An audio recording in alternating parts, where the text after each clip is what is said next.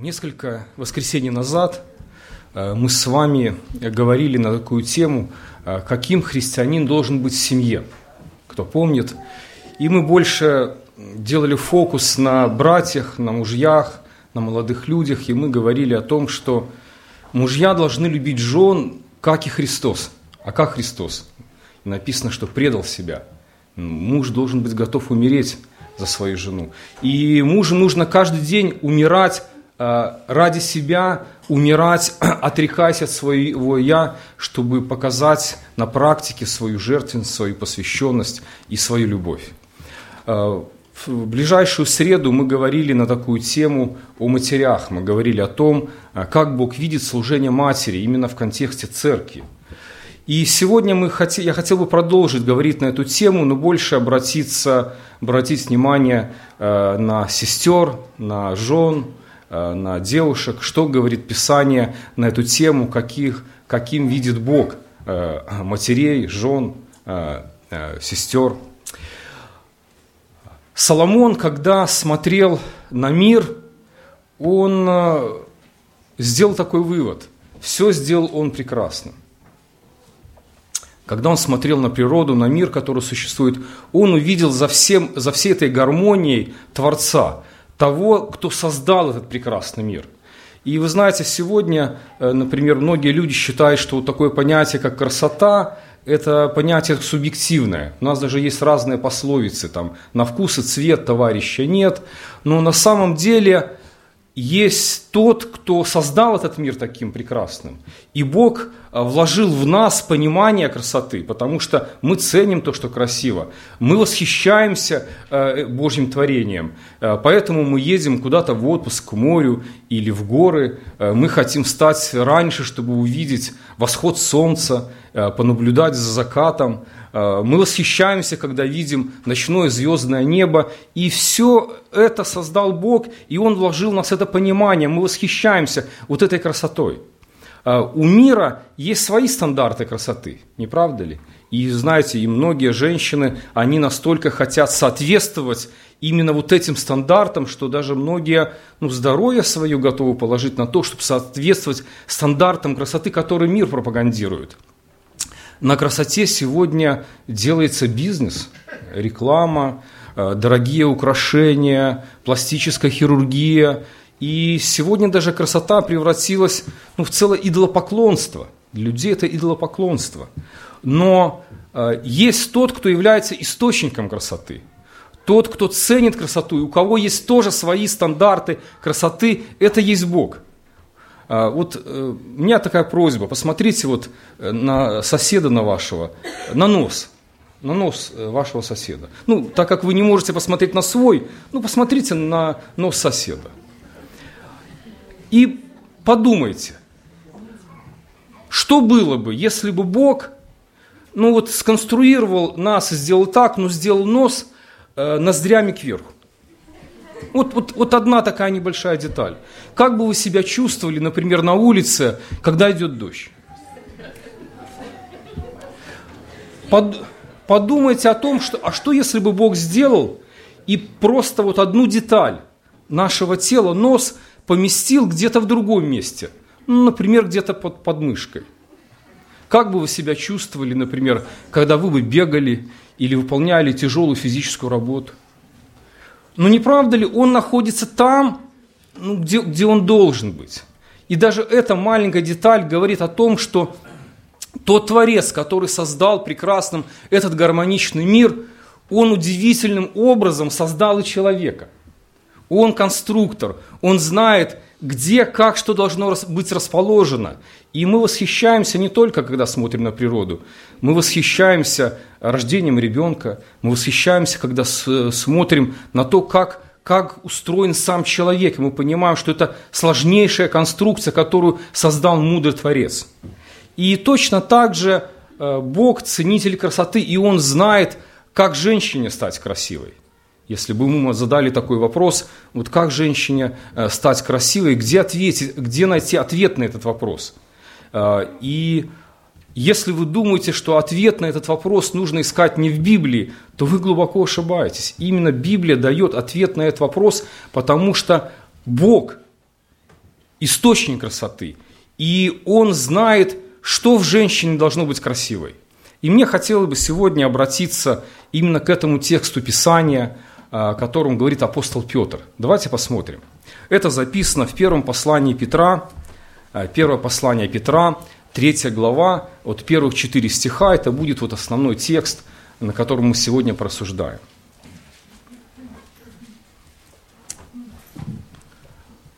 Также и вы, жены, повинуйтесь своим мужьям, чтобы те из них, которые не покоряются слову, житием жен своих без слов приобретаемы были, когда увидит ваше чистое, богобоязненное житие.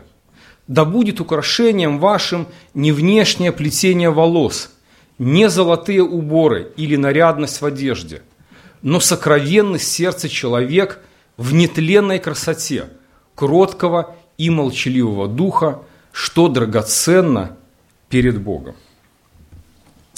Обратите внимание, что Петр тоже говорит о некоторых характеристиках, и он говорит, что есть что-то, что ценит Бог, не этот мир, а именно ценит Бог, что драгоценно перед Богом. Здесь есть такое слово украшение, вот, э, э, греческое слово, которое э, здесь написано как украшение, ну, переводится как космос. Э, и многие думают, что, может быть, это связано э, с космическими ценами э, на косметику и украшения. Но на самом деле слово «космос» означает гармония. Когда-то Бог из хаоса сотворил ну, гармоничный мир. И Петр хочет сказать, что женщина может стать красивой только когда она будет в гармонии с Богом, только когда она будет стремиться к тому, что ценно именно в глазах Бога. Тогда она действительно поистине может стать красивой. И э, если вы обратите внимание, то Петр делает упор не на внешней красоте, а на внутренней. То, что ценит Бог, прежде всего, главное, находится в сердце человека, в сердце женщины. И здесь дается таких четыре качества сердца, которые делают женщину красивой, независимо сколько ей лет – и в 20 лет, и в 50 лет, и в 80 лет. А, и первая характеристика – это богобоязненное сердце. То, что делает женщину красивой, это когда она имеет богобоязненное сердце. А в притчах об этом говорит Соломон. Он говорит так. «Миловидность обманчива, красота суетна, но жена, боящаяся Господа, достойна хвалы». И Петр выделяет это качество – богобоязненная жизнь. А, как повлиять или оказать влияние на неверующего мужа? Вот как верующая жена может оказать доброе влияние на неверующего мужа? Большинство э, думают, что нужно проповедовать, нужно ему говорить. Ну, ведь в Библии же написано «вера от слышания, а слышание от Слова Божьего». Поэтому ему нужно проповедовать, ему нужно говорить. Как долго? Пока не покается. И многие так стараются и делать, изобретая различные способы. Ну, например, взять какую-нибудь брошюрку и положить ему в костюм. Вот на работу придет, найдет, может быть, там сядет, посчитает. Когда муж приходит дом, домой с работы, уставший, вот ему нужно включить проповедь какую-нибудь послушать, погромче. А вот пусть слушает. Слово сделает свое дело. А может быть, домашнюю группу пригласить домой. Вот, вот он, домашняя группа, вот он тоже с нами посидит, послушает Слово Божье. Э, даже мне рассказывали об одном случае, как один э, неверующий муж, когда садился за руль своей машины и смотрел в зеркало заднего вида, то видел там не обзор вот, э, заднего вида, а стих из Библии. Бог повелевает всем повсюду покаяться. То есть некоторые даже такие способы придумывали – но на самом деле то, что хочет сказать Петр, что самое сильное влияние верующая жена может оказать не словами, а своей жизнью. Ему нужны не правильные слова, а правильная жизнь. Вот что оказывает самое сильное влияние. Ну, подумайте, когда жена, например, э, варит борщ, да? Ну, сколько вы над борщом не причитайте, варись борщ, вкусненький, хороший, он таким не сварится, нужно что-то сделать, чтобы его сварить. И точно так же, так же и в семье. Можно говорить правильные слова, Но если нету правильной жизни, это все пустое, это все не принесет никакой пользы. Но для того, чтобы была богобоязненная жизнь, нужно иметь богобоязненное сердце. Богобоязненная жизнь невозможна без богобоязненного сердца.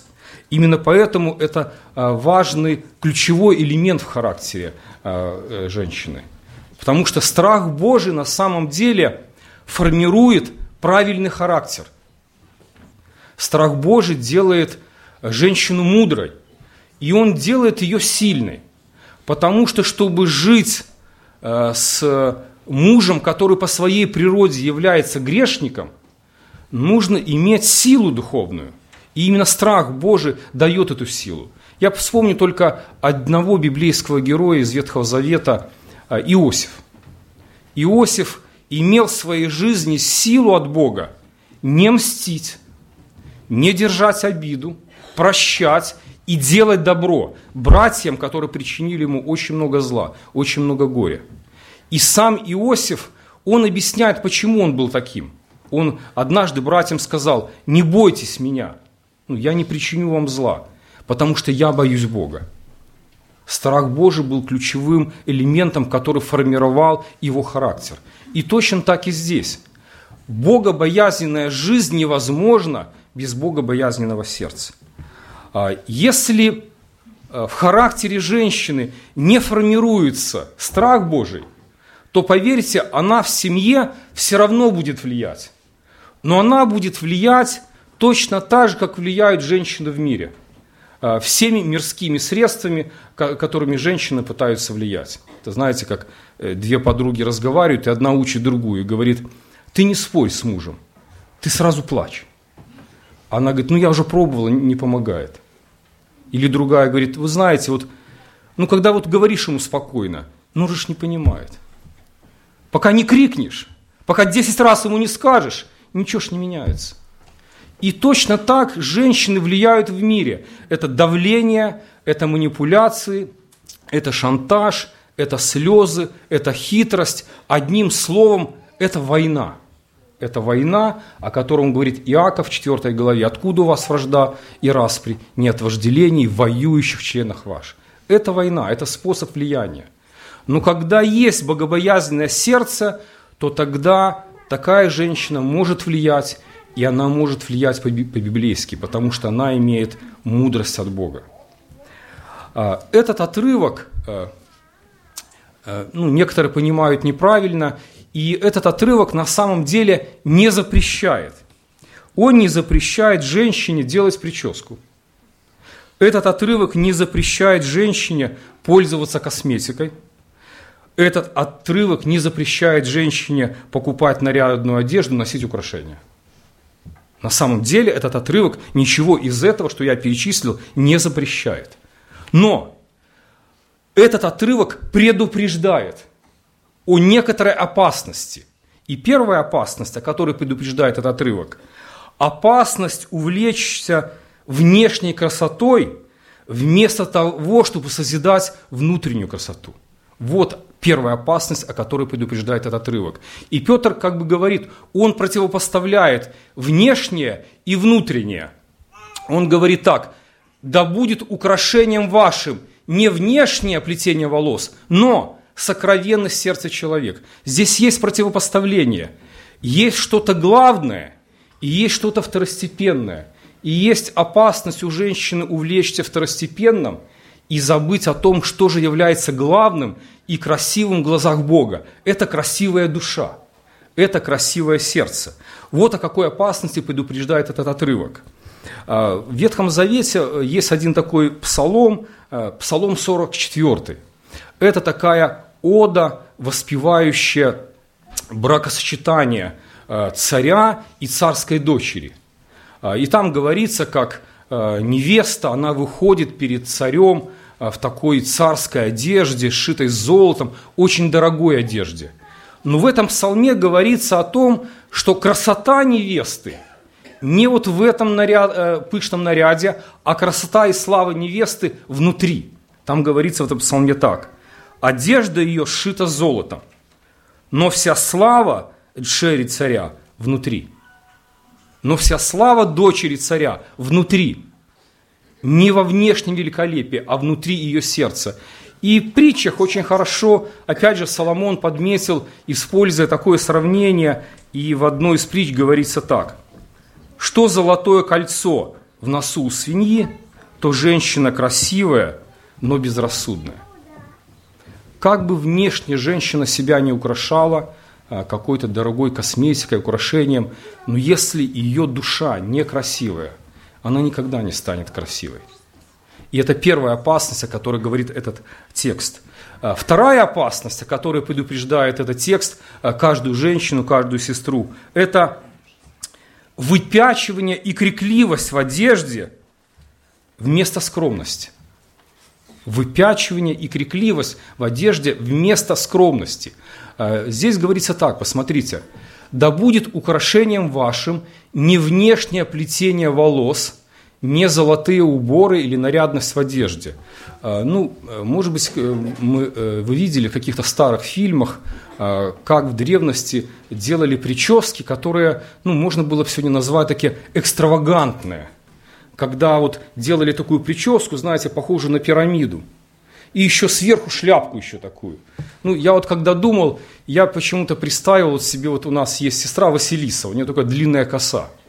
И вот представьте, если вот все эти волосы, которые у нее есть, только вот в обратную сторону, вот вверх, вот такую вот прическу накрутить Василисе, и сверху еще шляпку, и знаете, и это как бы, знаете, такая была бы как взрыв на макародной фабрике, который произошел рядом, рядом с лакокрасочным заводом. И у нее одна прядь зеленая, вторая красная, третья еще какая-то. И вот она с такой прической сидит в хоре. И я говорю, вот сейчас сестра поделится, э, э, споет соло. И я думаю, что никто бы не слушал то, что она пела. Э, подоставали бы свои телефоны, стали бы ее фотографировать. И это то, о чем говорится. Тогда люди делали такие экстравагантные прически, они покупали вот такие золотые вещи, драгоценности, чтобы привлечь себе внимание, такая крикливость в одежде – и в притчах, кстати, говорится, что вот такая крикливость в одежде была присуща ну, блудницам, а, которые таким образом хотели привлечь к себе мужчин. А, говорится так в притче. И вот навстречу к нему женщина в наряде блудницы, с коварным сердцем, шумливая и необузданная. Смотрите, здесь есть противопоставление. Есть женщина, у которой сердце кроткое – и тихая, а есть женщина, у которой сердце шу шумное, необузданное. И это влияет на то, как она выглядит. И поверьте, крикливость в одежде вот такая, это не вопрос культуры, это не вопрос моды, это вопрос сердца человека. И поэтому вторая опасность, после, после которой предупреждает Петр, это ну, выпячивание или крикливость в одежде вместо ну, скромности, степенности, которая говорит о внутреннем состоянии сердца человека. И третья опасность, о которой здесь предупреждается, это демонстрация своей значимости через внешние атрибуты, через дорогую одежду, украшения, вместо того, чтобы демонстрировать свои добродетели красоту своей души. Я прочту а, один отрывок из книги пророка Исаия. 3 глава 16 стиха. «И сказал Господь, за то, что дочери Сиона надменной и ходят, подняв шею и обольщая взорами, и выступают величавую поступью, и гремят цепочками на ногах, оголит Господь семя дочери Сиона и обнажит Господь срамоту их. В тот день отнимет Господь красивые цепочки на ногах, звездочки, луночки, серьги, ожерелья, опахала, увясла, запястья и пояса, и сосудцы с духами, и привески волшебные, перстни и кольца в носу, верхнюю одежду и нижнюю, и платки, и кошельки, светлые тонкие панчи и повязки покрывала. Посмотрите, сколько тут всего перечислено. И все это внешние атрибуты. То есть здесь даже такие вещи перечислены, которые мы даже, может быть, сейчас и не знаем, что, что это такое. И все эти женщины, они, ну, как бы гордились всем этим. Это придавало им такой статус, значимость. это была демонстрация, а, но здесь говорится, их гордого сердца. Оно побуждало их все это делать. И Бог говорит, вот представьте, если я возьму и все это уберу, останетесь ли вы, ли вы красивы или нет? Если снять дорогую одежду, макияж, все эти драгоценности, что сделает женщину красивой? И поэтому это вторая опасность демонстрация каких-то своих внешних атрибутов вместо того, чтобы показать красоту своей души. Потому что такая женщина может быть красивой и в 20, и в 80 лет. И вы знаете, вот представьте, когда придет старость, когда не будет у вас денег на дорогую одежду и украшения, когда не будет денег на пластическую операцию, а только на лекарства. Что сделает вас красивой? И многие от этого приходят в уныние, потому что со старостью приходят ну, болезни, увядает внешняя красота. И от этого многие, многие унывают, но, но только не апостол Павел, который говорил так, что если даже внешний человек наш тлеет, главное другое – Главное, что внутренне со дня на день обновляется. Вот о чем думал апостол Павел, вот что делает человека красивым. И это относится э, любому верующему человеку, и к брату, и к сестре. Это красота души. Именно об этом предупреждает здесь апостол Петр. Итак, первая характеристика, очень важная, это богобоязненное сердце. Потому что только имея богобоязненное сердце, можно научиться жить богобоязненной жизнью. Вторая э, характеристика сердца – это кроткое сердце. Но сокровенного сердца человек в нетленной красоте кроткого и молчаливого духа. Кроткое сердце – это еще одно украшение э, женщины, это наряд души. Это сердце можно было бы сравнить, знаете, как с губкой, ну, которая впитывает ну, всякую э, грязь или что-то еще, но, но это сердце а, кроткое сердце – это сердце не агрессивное, это сердце а, не сварливое, не враждебное, потому что гневливость, сварливость и враждебность – это разные характеристики некроткого сердца. Некроткое сердце – это все равно, знаете, оно подобно стене. Вот бросили мячик в стену, и он также и отскочил. Точно так от некроткого сердца. Сказали плохое слово, получили той же монетой – сделали зло, отплатят тем же. Это и есть состояние некроткого сердца. Но кроткое сердце, оно как раз э, и другое. И в притчах есть, кстати, тоже очень много э, примеров того, с чем Соломон сравнивает, например, ну, э, сварливое сердце. Вот с чем? Кто читал притчи? С капелью, с постоянной капелью. А, еще со сточной трубой – да, с нечистотами, с точной трубой. В одних притчах говорится, что лучше спать на крыше дома, чем со сварливой женой. А в среду мы читали один стих из притчи, где говорится, а, я его прочту, а, «Лучше жить в земле пустынной, нежели с женой сварливую и сердитую». И мы говорили в среду, как э, можно было бы почитать эти стихи в контексте того мировоззрения людей, которые это читали. Потому что в древности э, верили, что э, пустыня – это обитание бесов. В пустыне живут бесы. И представьте, как здесь написано.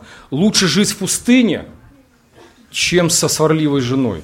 Это звучит как-то, может быть, и смешно, и в то же самое время ужасно. Лучше быть вообще не с бесами, чем с такой женой. И поэтому второе – Вторая характеристика, которая украшает женщину, это, это сердце кроткое, это наряд души. Третья характеристика – молчаливого духа. Это не значит, что женщина всегда молчит, совсем всегда соглашается. А это больше говорит о сердце мирном. Оно внутри мирное, оно спокойное. А, пророк Исаия сравнивает ну, сердце неверующего человека, и он говорит так – вот душа надменная не успокоится. Сердце гордое и надменное, оно подобно морю. Там все кипит, оно не может успокоиться. А сердце, а молчаливый дух – это сердце спокойное, оно смиренное. И это есть против, противоставление многим ценностям в этом мире. Представьте, например, то, что сегодня в мире ценят, это, это нахальство, это наглость, это агрессивность, ярость, хвастовство, выпячивание себя, а молчаливый дух означает сердце мирное, спокойное, уравновешенное и смиренное. Это третья характеристика. А, четвертая характеристика, она записана в шестом стихе, когда Петр приводит в пример Сару. А, посмотрите, я прочитаю. «Вы дети ее, если делаете добро, и не смущайтесь ни от какого страха. Это доброе сердце. Кто найдет добродетельную жену, цена ее выше жемчугов, говорится в притчах. Есть такая книга «Руфь», где Руфи дана была одна характеристика, и там написано так. «Итак, дочь моя, не бойся, я сделаю тебе все, что ты сказала, ибо у всех ворот народа моего знают, что ты женщина добродетельная». Руфь имела вот такую характеристику. У нее было доброе сердце. В среду, когда мы говорили о служении матери, там два раза повторяется эта характеристика. Чтобы учили молодых добру. Почему? Потому что у, у нее само сердце доброе. Это еще одна а, характеристика. А, подумайте, вот молодые люди, которые а, вступают в брак. Как а, и многие молодые люди говорят, ну вот нам же надо как-то познакомиться, надо повстречаться, надо узнать друг о друге. И я хочу задать вам вопрос. А когда вы так говорите, когда вы хотите повстречаться и узнать друг о друге, что вы хотите узнать? И я уверен, что многие молодые люди, они смотрят не на то, на что нужно смотреть. Они думают не о том, о чем нужно думать. И причиной этому грех. Потому что грех как бы сбивает прицел, и, все, и многие идут на поводу своей греховной плоти. А все, что хочет предложить греховная плоть, все, куда она направляет взгляд, это все будет связано с нашими греховными желаниями. И, ну, давайте просто представим что э, вы женились на мисс Беларусь. Вот вы ее встретили, искра между вами, э, э, как-то там, полюбили вы ее. Но если у нее нету богобоязненного сердца, если она не любит Бога, то поверьте, через год или через два ваша жизнь превратится просто э, горе и слезы. Почему? Потому что через несколько лет вы обнаружите, что на небосклоне есть и другие звезды, не менее красивые. Для вас в какой-то момент вы поймете, самым главным станет характер человека. Не то, что снаружи, а то, что снутри. Потому что с характером человека вы будете встречаться каждый день. И вот тогда, может быть, многие вспомнят эту проповедь, молодые люди, и скажут, ну он же мне говорил, он же меня предупреждал. И поэтому на самом деле то, что ценит Бог, находится внутри человека. Это богобоязненное сердце, это кроткое сердце, это тихое, уравновешенное сердце, и это внутренняя доброта. Четыре характеристика, э, характеристики, то, что ценно перед Богом. И все эти характеристики помогают женщине в семье занять свою роль в браке. А, посмотрите, какую. Самый первый стих об этом говорит. Также и вы, жены, повинуйтесь своим мужьям. Только имея такое сердце, можно выполнить то повеление, которое здесь написано. Потому что а, я уже говорил, что сегодня вот это повеление особенно вызывает ожесточенные споры. Потому что некоторые ну, неправильно понимали эти стихи из Библии и думали о том, что здесь говорится о полной власти, абсолютном подчинении.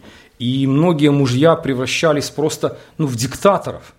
А, и это, ну, как мы говорим, такой мужской шовинизм, когда женщина должна во всем повиноваться беспрекословно, когда ее чувства, слабости, интересы никого не волнуют. И это вызвало ответное сопротивление. Маятник качнулся в другую стен, в сторону, это вызвало ну, э, сопротивление, когда женщины стали бороться за равноправие и даже доминировать над мужчинами. На самом деле вот слово «повинуйтесь» э, – это такой военный термин, где женщина сама добровольно как бы становится выполнять эту роль в браке. И это не говорит, что э, муж, э, он намного умнее, он духовнее, э, все может быть как раз наоборот, но это нужно для гармонии в браке. Тот, кто сконструировал нас, тот, кто создал этот мир, он знает, каким образом брак может быть гармонировать и может быть прекрасным. И я просто приведу такой пример. Ну, возьмите, например, в самолете есть пилот и есть механик. Пилот не может полететь, если механик не подпишет документ, что самолет исправен. Пилот подчиняется механику. А кто главнее, механик или пилот? Это глупый вопрос, а, потому что а, каждый выполняет свою роль. Для нас, как для пассажиров, для нас важно, чтобы и один, и другой были честными, добросовестными и были специалистами своего дела. Ну, чтобы мы могли действительно, взлетев, сесть. И поэтому точно так и в браке. Бог возлагает на мужа груз и ответственность главы лидера. На женщину он возлагает роль помощницы. И поэтому женщина занимает э, эту роль ну, добровольно – жена повинуется своему мужу.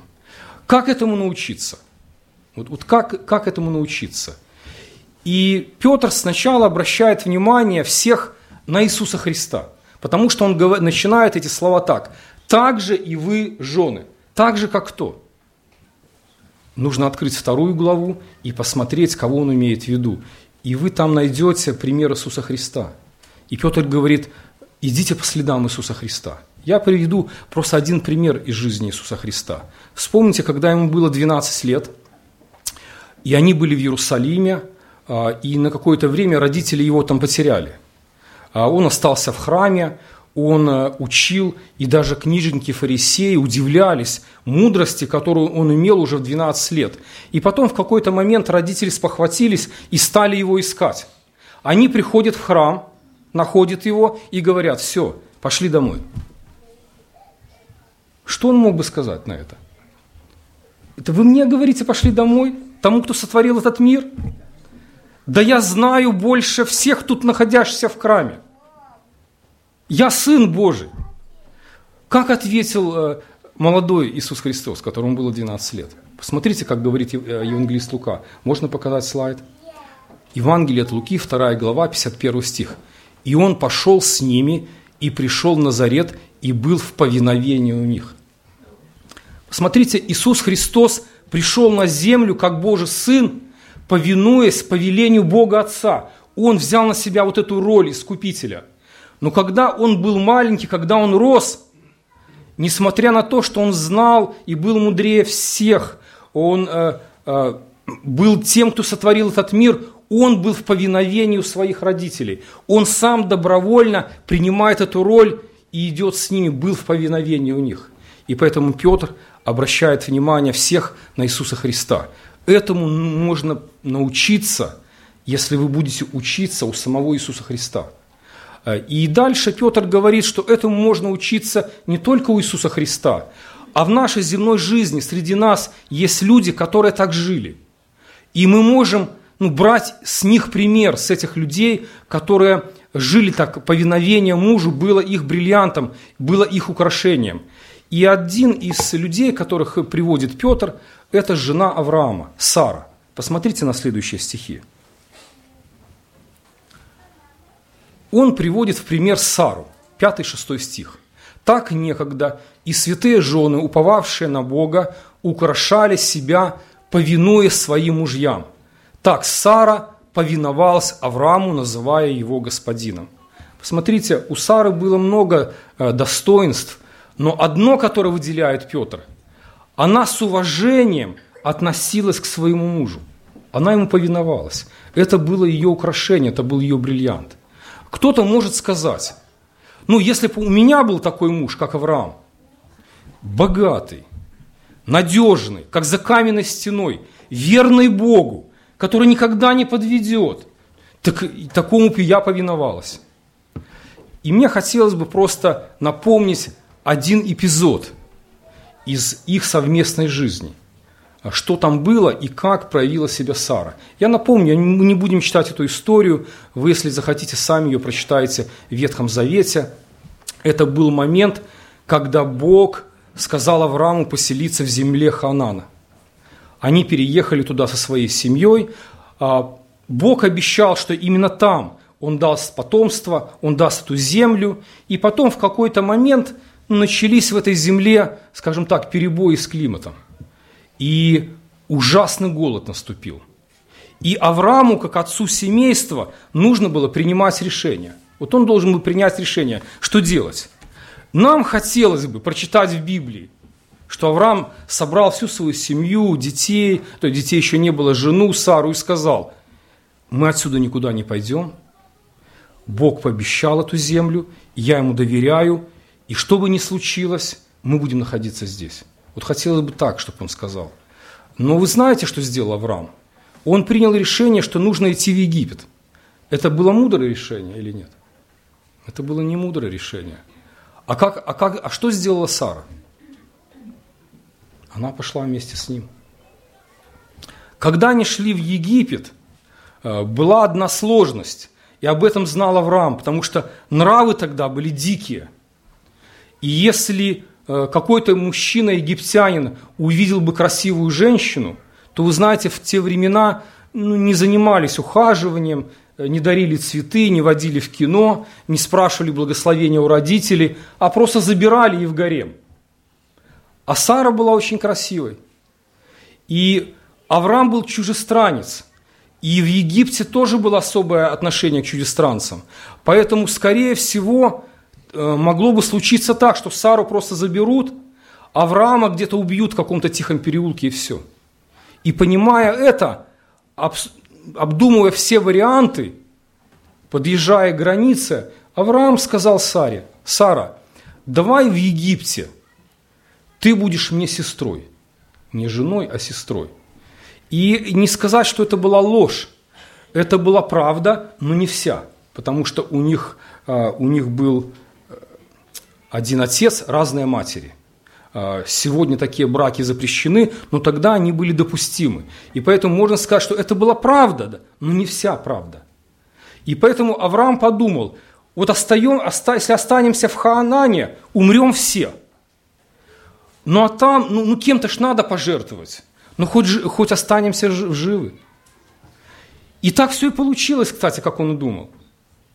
Когда в Египте узнали, что здесь появилась неписанная красавица, то слух дошел до фараона, и из-за Сары захлопнулись двери самого гарем, гарема фараона. И Авраам э, на этом, кстати, неплохо поднялся, потому что а, фараон э, ему э, дал золото, там, каких-то еще, там, я не знаю, ослиц, там, верблюдов.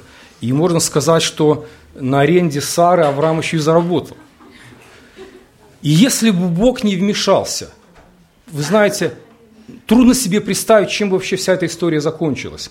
Но когда Бог вмешался, и в Египте начались, ну, повально люди болеть какой-то болезнью, и настолько сильно, что написано, что некоторые себе смерти желали.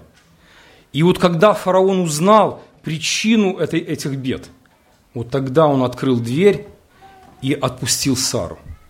И он сделал все возможное, чтобы это семейство вообще удалилось за пределы его государства.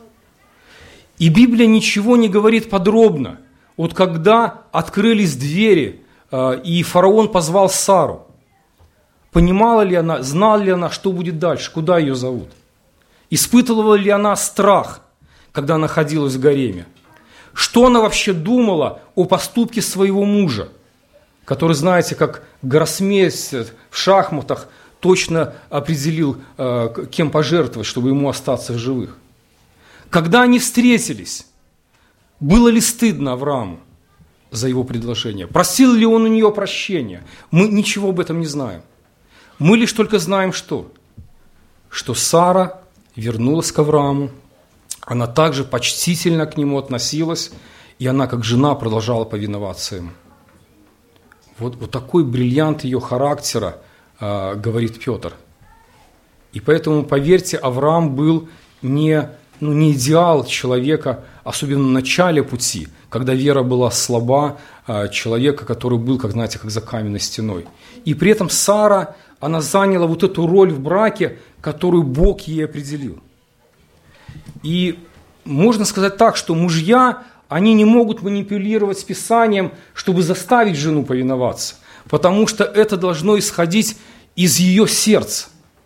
Это говорит прежде всего о ее отношении к самому Иисусу Христу. Это демонстрирует силу и власть Евангелия над ее сердцем. И это должно быть ее добровольное решение, а, понимая, что именно Бог отвел ей такую роль. Поэтому подумайте, когда я в начале собрания просил посмотреть на нос соседа, чтобы увидеть, что насколько Бог мудро нас конструировал. Тот же самый Бог определяет каждому свою роль в браке для того, чтобы в браке была гармония, для того, чтобы действительно брак был угоден Богу и приносил ему славу. В нашей церкви все сестры, прекрасны. Но нужно еще немного подучиться у Иисуса Христа. Давайте помолимся об этом.